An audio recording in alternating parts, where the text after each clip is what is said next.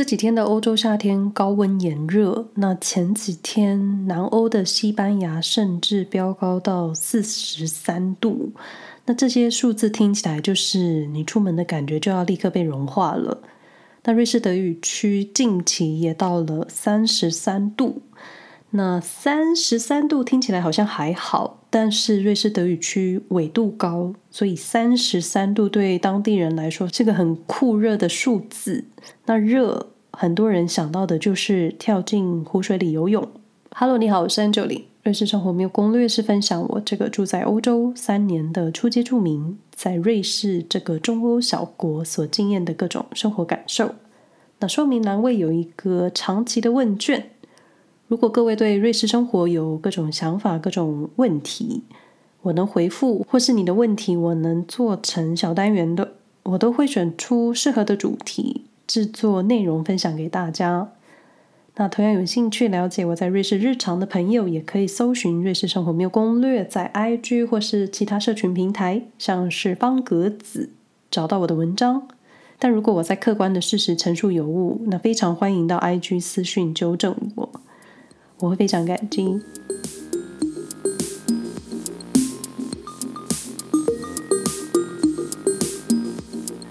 这几天我确实感受到了瑞士的酷热。那去年的德语区其实没有所谓的夏天，那依旧很深刻的印象是去年夏天一直下雨，而且温度偏低，还有几天我是还穿外套的，所以印象真的很深。那今年不知道怎么搞的，突然一下气温就冲过了三十度。那苏黎世以往的夏季平均温度一般都在二十四、二十五度。这是苏黎世夏天的平均最高温。那这几天出现了三十二、三十三度，就对于德语区苏黎世的人来说，相对就是很热。那过去因为都不需要考虑高温，所以旧式的公寓、旧式的房屋都不会有空调。那就算内装翻新，也不太会装空调。那就算是装空调，其实也不太会把温度调得很低。这真的是我的体感，那就是室内室外的温差不会太大，所以来到三十度就是热。那前几天去超商买的巧克力，回到家拿出来的时候，都觉得它好像融化软掉了。那瑞士就是一个湖水很多的地方，那夏天人们就是期待下水游泳。那在湖水里游泳，我个人还是觉得蛮不安的。因为水波浪的起伏就没有那种安心的感觉。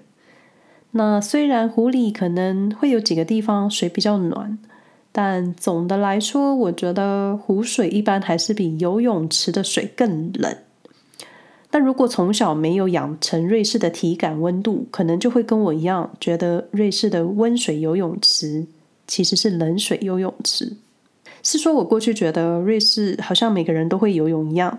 当然，这是我以偏概全的刻板印象。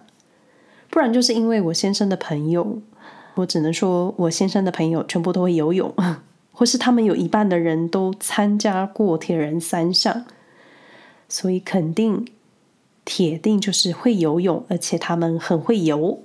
所以，这就是我个人的刻板印象。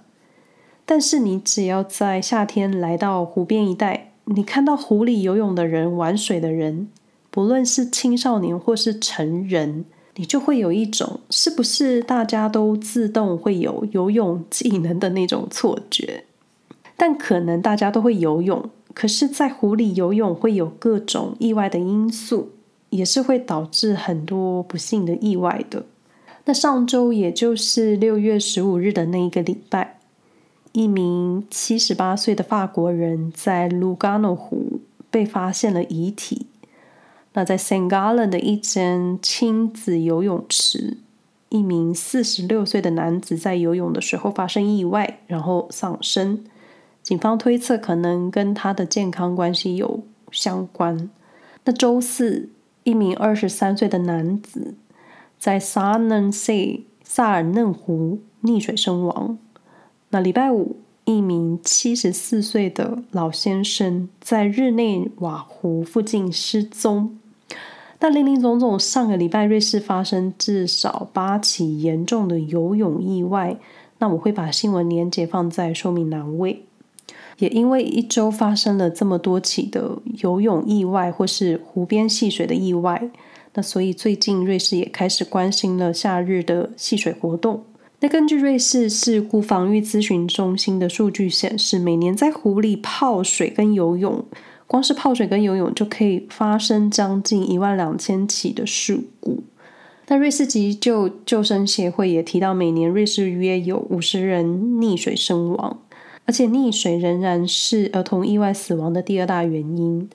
那其实瑞士湖边有很多亲子活动的浴场，这里叫做 Bader 或是 Body，就是类似中文所说的浴场。那瑞士没有海水，所以就是湖水浴场。就我肉身观察，在瑞士的湖水浴场，我好像没看到救生员，或者可能有，但我一直没有留意。但很多时候，一般的民众他们不会真的买票进浴场，嗯、可能就是在一般的湖岸可以下水的地方，就扑通掉进水里游泳。很多人就是一个小包包，里面可能一条毛巾。然后脱下衣服裤子，里面就直接穿泳衣的，然后就直接可以下水游泳。这个情况在这里真的是非常常见，所以也有可能是这样。我自己就有一个错觉，就是好像在瑞士的每个人八九不离十都会游泳。那在巴黎里面的小孩或是青少年，总是看他们成群在湖水里玩呢、游泳的，没有大人，也没有救生员在旁边。就到底有没有救生员？应该是有的吧，但我真的没有看到，或是。或是救生员的配置多吗？嗯，可是你一旦离开湖岸，你往远方游去的时候，你的自身安全真的就是只能自己负责。那也许是夏天，也许每年湖水溺水急救的案例越来越多，那瑞士急救救生协会也也给了在瑞士的大家一些建议，是建议哦，没有所谓的强制性规定。毕竟瑞士好像没有太多这种规定人民的自由意志的事情，很多时候基本的道德常识大家都是会遵守的。那也因为如此，经常可以看到一些文章都是用很软的词建议大家该怎么做，不是硬性规定。那首先，因为多数溺水的案例都是小孩，所以第一条建议就是。只能允许小孩在有人看照的情况下下水，而且让小孩跟在大人身边。因为上个礼拜在 Zug 的露天游泳池就有一名四岁的小女生溺水，当然所幸抢救回来了，所以没有什么遗憾的消息。那有关内容提到的新闻，我都会放在说明栏位。也就是说，其实小小孩只要大人一不留神，他们真的就很容易不小心呛到啊，然后溺水的。而且小朋友的反应是能有多大？可能他叫不出来，那小小的身体挥舞也挥舞不了什么，让其他人发现。所以很多时候，这些小朋友溺水的事件，可能都是安安静静的发生。我是不是形容得太具体了？有点可怕。那总之，小朋友真的很需要留意。那救生协会也建议家长跟大人学习一些基础的紧急急救知识。那这些内容他们都有提供课程。那虽然小朋友会带上一些手臂上的充气圈啊，或是一些充气泳圈，但是多一只眼睛留意，对小小孩还是比较安全的吧。那除了小孩，也有大人的行为建议。虽然前面的新闻事件并没有说出成年人或是年轻人溺水事件的原因，但救生协会提出了一个警告或说规定。请不要在喝酒或是有酒精的影响，或是有药物的影响情况下下水游泳。你是说湖边的野餐 party，你难免会喝一点小酒，很快乐。那我们自己有时候也是会带一瓶气泡酒，就是小酌。那喝酒是有一点快乐的啦，也很放松。可是酒精很多时候就会催化了你的嗨度。那很可能也会让人高估自己的游泳能力或是应变能力，所以下水的时候也许就不小心就会有意外发生。因为酒精会让你的血管扩张，促进你的血液循环，就会影响到你的心脏收缩功能。那游泳过程中，身体的血液会迅速冷却，所以酒精加上冷水游泳会增加身体循环衰竭的风险。怎么现在好像是卫教节目？那瑞士急救救生协会也建议你不要在吃饱饱之后游泳，因为饱后困可能会让你发累。也不要在完全空腹的情况下游泳啦，就是过犹不及，太少也不行，请保持中庸。那最近因为实在高温，而且我觉得瑞士真的很晒，那前几天就忘了多喝水，回家之后就头痛一整天。那当你身体的状态呈现一种很热的时候，请不要直接跳进水里。那听友应该有一些学过游泳的朋友，不晓得你们有没有印象？下水之前，除了暖身啊、冲洗身体之外，同时也要让你的身体适应水温，尤其是胸膛、心脏这一块。因为我每次在室内游泳池下水的时候，我都觉得胸口这一块好冷。我们家附近的室内游泳池，我觉得是冷水游泳池，跟台湾的温水游泳池的温度真的有差。所以下水的那一刻，我都觉得很痛苦。那在身体过热的时候跳进水里，除了温差会让你的身体感受到压力之外，也可能会出现肌肉酸痛，更可能会有痉挛的问题发生。再严重的话，你可能会休克。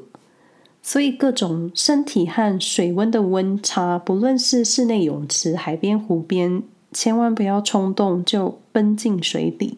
那由于瑞士有很多自然的湖泊，所以很多时候就像前面所说的，习惯在湖里游泳的人，他们就会带着小包包，看到有湖水就下水去。但有时候你跟这个湖不熟，也许是第一次来或是路过，那瑞士的湖水很干净，比较浅的地方甚至是可以直接看到湖底的，有时候还会看到一些鱼。所以在你不了解水深的时候，你下水都要小心。很多人是很喜欢一跃而下的下水，就是直接跳水的那一种。但你应该都知道，那些姿势都是头先下水。那如果你不知道湖水的深浅，你可能就会撞到头，或是不小心上到其他地方。所以要跳水之前，我觉得先了解这个湖泊，或是你要跳的地方，它能有多深。其他像是湖泊流水的强度啊、漩涡或是石头。树枝什么的都是要留意的地方了。那听起来就是我们都知道的常识。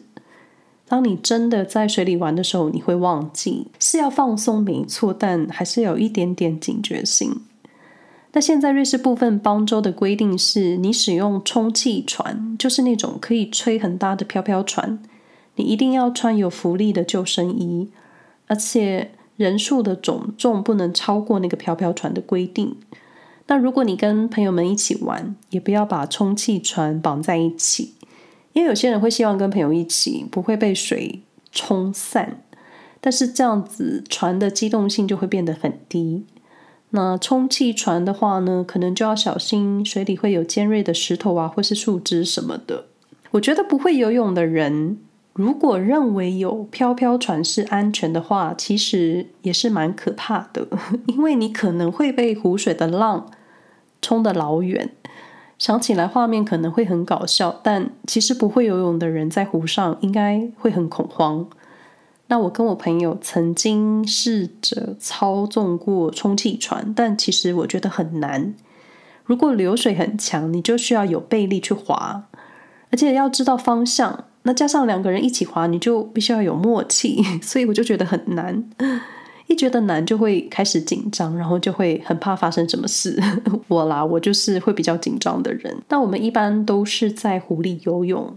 那如果是河里的话，河里的感觉就是你没有方向的流水，不晓得你最后会流去哪里。那在湖里感觉就是你就被框在湖里面的范围的感觉。就算飘走，你好像还是觉得在这个范围里面，听起来，嗯，好像也没有特别安心。那另一个建议就是，如果你觉得水温很低的话，就请不要在水里待太久，因为你可能会失温。那我先生会在湖里长距离的游泳，那他跟朋友一定会穿防寒衣。那防寒衣有一定的浮力，而且适合在低温的水里游泳。当然不是说你有了防寒衣就可以尽情的在湖里游泳。先生跟朋友都是有参加过专业的训练，在湖里如果有什么不适，也能自己好好调整呼吸跟心情，继续游泳的那一种。那现在在湖里游泳都要配一个很明显的充气球，因为湖上有各种船，大型的渡轮可能会看不到小小的你，所以长距离游泳的人是规定要带一个充气球的。那夏天的湖上运动经常会有横跨湖泊的游泳。我稍微看了一下一个活动的规定，其中有一条我特别有感受，就是在湖里游泳需要参加者自行承担风险，保险是你参加者的责任，营运商不承担任何意外风险。意思就是你报名渡湖游泳之前，你就要为自己。负责自己各种安全，在瑞士好像就是这样诶，因为湖边没有任何禁止你下水的标示，所以出事了你得自己负责。想想也是蛮瑞士的。那最后想补充一个跟湖里游泳相关的新闻，那同样我也会把新闻连接放在说明栏位。纳沙泰尔湖 （Neuburgensee）。是瑞士西南部法语区的一个湖泊，它主要位在纳沙泰尔州境内，长约三十八公里。它是瑞士境内最大的湖泊，也是欧洲第五十九大湖。那根据瑞士法语电台和电视台 RTS 报道，日前一只狗狗在湖里死于蓝藻中毒。那当局提醒狗主人和小孩的父母，没有必要的话，别让狗跟小朋友在湖里游泳。那前面提到纳沙泰尔湖是瑞士最大的湖泊，那发生蓝藻中毒的区域应该只是一小块，但谁知道未来会怎么样？那我查了一下，如果湖水很营养，就会导致藻类疯狂的生长。那除了最多的绿藻就是蓝藻，它会让水呈现蓝色或是绿色。这些藻类可以产生大量的藻毒素，会让水源污染。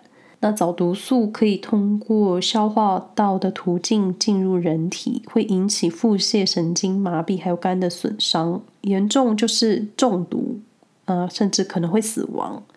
那就是大自然有大自然的风险，做各种活动你都需要小心。稍微有一点维生的生活常识，我觉得也是蛮重要的。那虽然不知道来瑞士玩的朋友会不会下水游泳，但上面提到的建议跟安全须知，也许未来你们到其他地方也能用得到。那今天好像分享了一个生活小常识，希望大家都平安玩乐。以上内容不代表住在瑞士的人的立场。下水玩水的人，他们的行为也是他们自己的行为，就是安全最重要。好像可以体会高高兴兴的出门，平平安安的回家这句话的意思。感谢各位的收听，希望你们都平安。那我们下回再说喽，拜拜。